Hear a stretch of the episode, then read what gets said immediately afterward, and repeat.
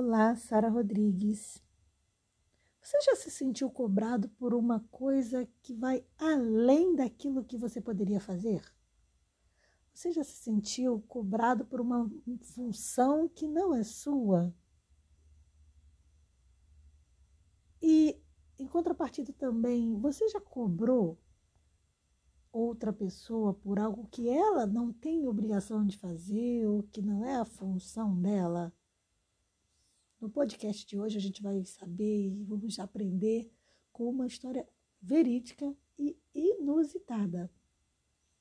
E, e claro, né? Nós vamos tirar lições para a nossa vida. Vem comigo.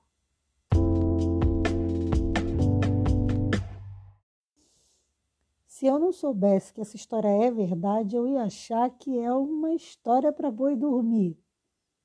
Só que não. Essa história aconteceu mesmo. Olha só que curioso. Uma noiva, como toda noiva, né? Fez todos os preparativos do seu casamento. Cuidou de cada detalhe com muito carinho, com todo cuidado. Mas quando está chegando o dia do casamento, qual não foi a surpresa da noiva ao descobrir que os convidados simplesmente desistiram de ir para a festa de casamento. E não é só isso.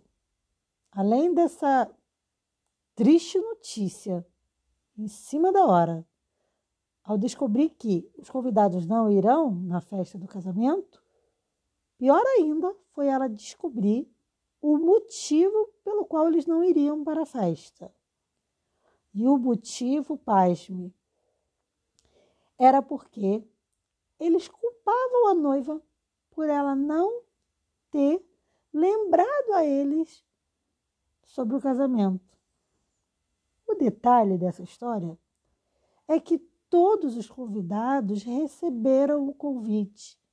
E como todo convite de casamento, a gente já sabe, tem o local, a data, o horário tudo direitinho. A noiva ficou revoltada e levou o caso para a internet. Para que as pessoas, vamos brincar um pouquinho, né? Para que os juízes da internet decidissem. E os internautas opinaram, julgaram e entenderam que naquele caso ali a noiva era vítima. Porque ela já tinha avisado através do convite sobre aquele grande evento. O que mais esses convidados esperavam que ela fizesse? A história ganhou uma repercussão enorme nas redes sociais. E aqueles convidados simplesmente não foram, não desistiram de ir ao casamento e acharam que era obrigação da noiva avisar, mesmo a noiva tendo dado convite para todos eles. Que convidados, hein? Vou te falar, hein? Bom, aquela noiva, obviamente, como eu falei, contou a situação toda na internet, o assunto ganhou repercussão. Mas ainda teve gente também que a julgou errada e achando que ela deveria ter lembrado os seus convidados. O que as pessoas que condenaram a noiva, né? Que na internet, graças a Deus, foi a minoria, mas junto com aqueles convidados, que eles esqueceram é que a noiva tinha outros compromissos e que a função da noiva não era só ficar ali lembrando, ligando, entrando em contato com cada convidado para lembrá-los do grande evento. Ela já tinha mandado o convite. A noiva estava preocupada com outras coisas que são tão importantes quanto cuidar da festa, cuidar da roupa, cuidar dos comes e bebes. Então, assim, qual é o papel da noiva nesse caso? Na sua opinião, qual era o papel da noiva? Bom, o fato é que não, e esse, essa situação, esse fato que a gente não pode esquecer é que quem realmente se importava com a noiva, com o momento especial da vida dela, com aquele casamento, não teria esquecido aquela data. Por isso a gente tem que escolher bem quem são as pessoas que a gente quer perto da gente. Porque tem, tem pessoas que não vale a pena, né? Tem gente que não vale a pena. A Bíblia fala sobre um lindo casamento que ainda vai acontecer e que todos nós fomos convidados. Apocalipse 19, 7 diz: Regozijemo-nos, vamos alegrar-nos e dar-lhe glória, pois chegou a hora do casamento do cordeiro e a sua noiva já se aprontou. Eu imagino que você já sabe, mas vou dizer porque pode ser que haja alguém que não saiba. O cordeiro desse casamento, ou seja, o noivo, é Cristo. E a noiva desse casamento é a igreja. A igreja aqui não é só o templo, não, não é o templo físico, não. Somos cada um de nós. Nós somos a igreja de Deus. Isso independentemente de qual religião você segue, qual igreja você está frequentando. Então, a igreja aí, convidada como noiva, né, fazendo, que é a noiva né, que vai participar desse casamento, é cada um que busca fazer a vontade de Deus. Mas qual é a função da noiva? A noiva, ela cuida dos detalhes. Então, ela cuida das cores, ela cuida da música, ela cuida do que será servido, ela cuida dos convites. A noiva sabe preparar tudo. E por isso o Senhor nos confiou esse trabalho de preparar o caminho. Como noiva do Senhor, precisamos preparar o caminho para a volta do nosso Senhor Jesus, para esse lindo casamento. E algumas atitudes são necessárias. Então vamos avaliar rapidamente quais características que uma noiva precisa ter. No caso, a noiva de Cristo. A primeira coisa é santidade. Para que haja esse casamento entre o noivo e a noiva, é preciso que haja santidade, porque o noivo é santo. Então a noiva precisa se santificar.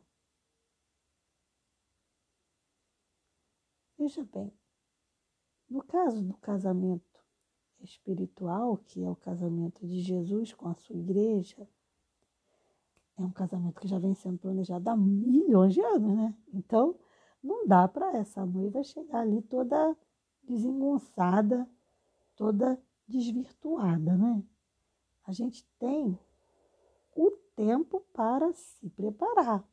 Então, espera-se que a gente chegue desse casamento com uma vestimenta impecável, totalmente preparada para receber o noivo. Outra característica da noiva também a simpatia, a alegria. A noiva de Jesus está feliz. Mas por quê? Porque ela não tem problemas? Não. Porque ela sabe em quem ela tem crido. Porque ela sabe que pode confiar e ela sabe em quem ela pode confiar. É por isso que mesmo quando surge uma dificuldade, essa noiva faz o quê? ela dá a volta por cima. Ela pega um problema e transforma numa vitória. Ela pega um problema, uma situação e transforma numa bênção. Ela usa aquilo que para outra pessoa seria depressivo, triste, ruim. E ela pega e fala: o que eu posso fazer? O que eu posso tirar de bom disso aqui? E ela se reconstrói. Isso porque ela está o quê? Ligada na videira. A videira é o noivo. Outra coisa que, inclusive, eu falo muito aqui no podcast e tem tudo a ver com o meu canal do YouTube atual, que é a meditação, né? Outra coisa que a noiva tem que ter e tem que buscar muito é ter paz. É a paz que faz a gente ficar livre das, dos problemas, das perturbações. Não é que a gente não vai ter problema, a gente vai aprender a lidar com eles. A gente não vai deixar eles dominarem a gente. Então a noiva precisa ter paz. A noiva tem que ter tranquilidade, serenidade. Como é que eu faço para ter isso? Tendo a certeza que eu estou na direção certa. Quando a gente pega o caminho certo na direção do céu, a gente não deixa mais nada confundir a gente. A gente não fica sendo manipulado por ninguém. A gente não fica sendo induzido para o erro. Porque a gente está na direção certa. A gente sabe como seguir, a gente sabe o que tem que fazer. A noiva também precisa ser leal, sincera. Ela sabe que cada atitude dela vai ser cobrada. Então ela tenta, na medida do possível, agir como Jesus agiria. Então ela pensa: o que, que Jesus faria no meu lugar?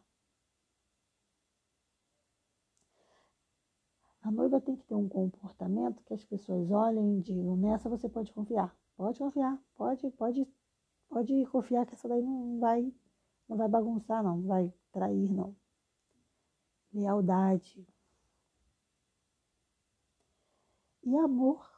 Não pode faltar amor também. Então, essa questão de ser bruta, arrogante, é, enrijecida, isso tem que passar. A noiva vai amar, mas lembrando que ela vai amar a si mesma e vai amar ao próximo como ela se ama, tá? Então não confunde que a noiva vai ser tapete de ninguém, não. Não é ser tapete, não, tá? Mas a noiva ela vai estar animada para preparar o caminho para esse casamento porque ela sabe da sua missão. Então ela não vai ficar perdendo tempo fazendo coisas que não é sua missão fazer. Ela vai ter foco. E essa é a grande lição que eu quero tirar para a gente. A gente saber que a gente precisa ter foco, porque é o foco sabendo a direção do que a gente está fazendo, que vai impedir a gente de se desvirtuar do caminho. Quando eu sei para onde eu quero chegar, fica mais fácil eu não me perder no meio do caminho. Tem um ditado que diz, né? Quando você não sabe onde vai chegar, você não vai para lugar nenhum, você não chega a lugar nenhum. Ou qualquer lugar tá bom. Entende? Então a gente tem que ter como meta qual é o caminho que eu quero chegar, aonde eu estou me dirigindo. Isso é muito importante. Então, como noiva do Senhor, não perca tempo fazendo coisas que não é sua função fazer. Pelo contrário, guarde energia para fazer o que espera de você que seja feito, o que o Senhor, o que o noivo da verdade espera de você. Essa noiva do casamento que eu citei da história, ela não estava errada, não. Não era a função dela ficar ligando e lembrando as pessoas de um casamento cujo cujo convite já havia sido dado. E a gente também não pode esquecer que quem tem carinho com a noiva, né? Quem tem carinho com os, com os noivos, tanto com a noiva quanto com o noivo, vai, vai guardar o convite, vai estar toda hora olhando, vai lembrar, vai, vai se preparar também para aquele evento, né? Então, vai também da consideração dos convidados. Né? Então, que, Quem são os convidados que a gente está convidando para a nossa vida também? A gente tem que ver isso também, né? Porque às vezes a gente está convidando para a nossa vida pessoas que sequer mereceriam um convite. Analisa bem quem você está convidando para entrar na sua vida, tá? Tem gente que, eu, eu te digo isso com muita tristeza no coração, tem gente que não vale a pena, não. Tem gente que não vale a pena. Tá? Pensa nisso e esteja preparada para aquele lindo evento do casamento, porque você, meu amor, é a noiva assim como eu. E que a gente possa ter um casamento lindo com o Senhor. Bom dia e que Deus te abençoe hoje. E sempre. Um forte abraço e até o nosso próximo podcast. Paz.